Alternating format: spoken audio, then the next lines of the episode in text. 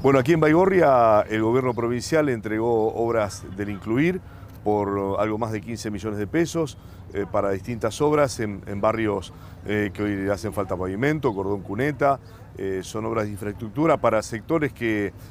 bueno, que habitualmente no tienen para poder el frentista poder hacer frente al, al costo de un pavimento y sí necesitan las mejoras para una vida más digna. Plan Incluir es un plan realmente virtuoso que está llevando mejoras y obras importantes a todas las localidades, a las 365 localidades, independientemente de la cantidad de habitantes que tenga, eh, privilegiando sobre todo aquellas más pequeñas que muchas veces no pueden hacer obras importantes que hacen a la mejor calidad de vida de sus habitantes.